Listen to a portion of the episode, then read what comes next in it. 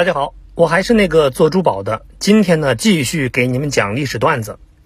自卑又自信的三哥惹怒了龙之国，在秋风扫落叶般的战斗之后，第一阶段作战暂告一段落。第二阶段自十一月十六日至二十一日，主要反攻方向为西山口到邦迪拉地区和瓦农地区。战前呢，印度当局从全国各地调兵遣将。使东西两段总兵力增至三万人，那我军投入作战的兵力也增加到了十三个多团，并一部分炮兵。在西山口至邦迪拉方向，我军根据印军的布势特点，以部分兵力反击西山口打的之头，以部分兵从两翼夹击申格宗、略马东，击敌被俘。那另一部分兵力实施远距离大纵深的迂回直插。德让宗、邦迪拉之间断敌退路，那这样呢，就形成了对西山口、德让宗地区之敌的多路向心合击。经过一天的激战，我军占领西山口、德让宗、申格宗，歼灭印军一部。那十九日占领了邦迪拉，并且在略马东地区围歼了近千名的逃敌。而后呢，主力就在西山口至邦迪拉地区展开了搜剿。一部分兵力继续向南追击，到了二十一日，进占即墨山口、比里山口和营救山口一线。在瓦农方向呢，我军一部在十六日晨发起了反击，歼敌一部。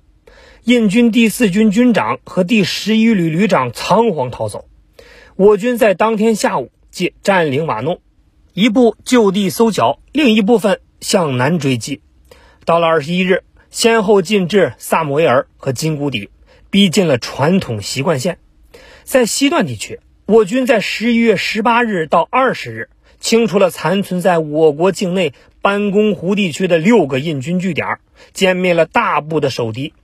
那在东段中部，我军也于十一月十八日开始了反击，先后拔除了印军据点十六个，歼敌一部。到了一九六二年十月二十二日零时。中国军队遵照毛泽东主席的命令，在中印边界全线停火。一九六二年，中印边境自卫反击战里，印军的王牌旅第四师第七旅被中国人民解放军全歼，旅长达尔维准将被活捉，印度举国震惊，总统尼赫鲁是痛心疾首。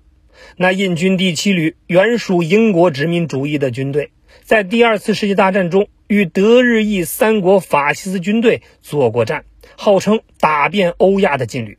那所属的几大营大都成立于十八、十九世纪，有着一百多年的历史，历经百战，功勋显赫。然而，正是这位尼赫鲁总理呢执迷不悟，才使王牌旅是全旅覆没。到了战争后期，我军的先头部队推进到了距印度首都新德里不足三百公里的战线上。印度军队在中印边界战争中的彻底失败，使尼赫鲁彻底乱了方寸。他不与任何人商量，独自向美国总统肯尼迪求救，要求派轰炸机和军队与中国作战。印度国民也从未经历过如此失败情绪的冲击，全国陷入了一片混乱。新德里城里的居民是四散逃跑，印度的上层领导人是苦无对策。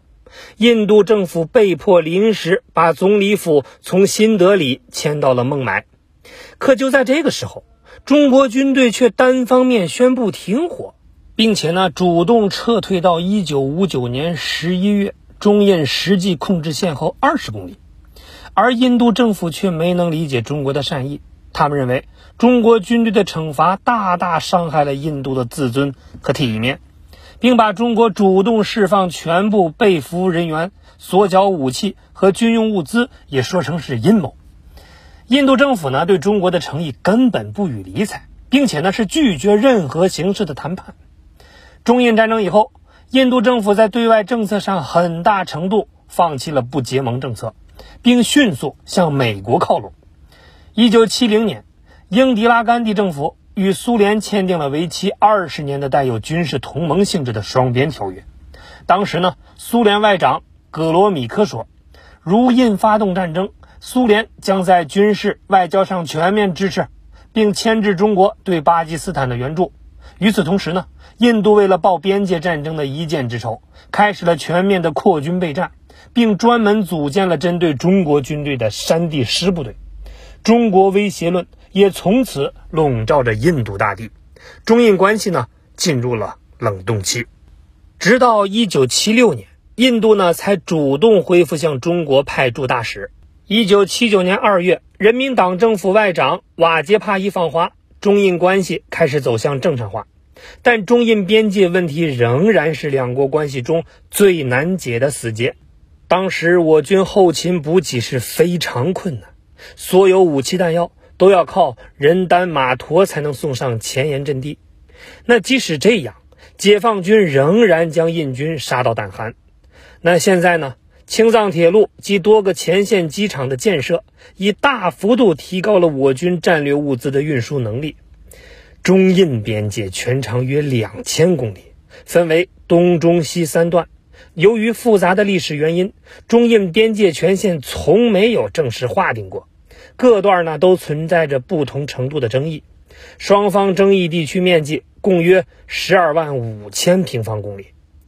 中国非常关注美国，我们的抗美援朝、抗美援越以及台海危机，种种的东西呢都跟美国有关系。至于印度，我们呢打一仗就赢了，赢了呢就没什么了。所以呢，我们始终不把印度视为主要的战略挑战。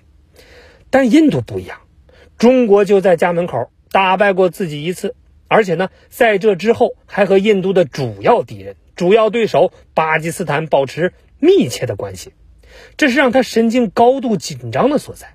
所以呢，处处把中国视为假想敌。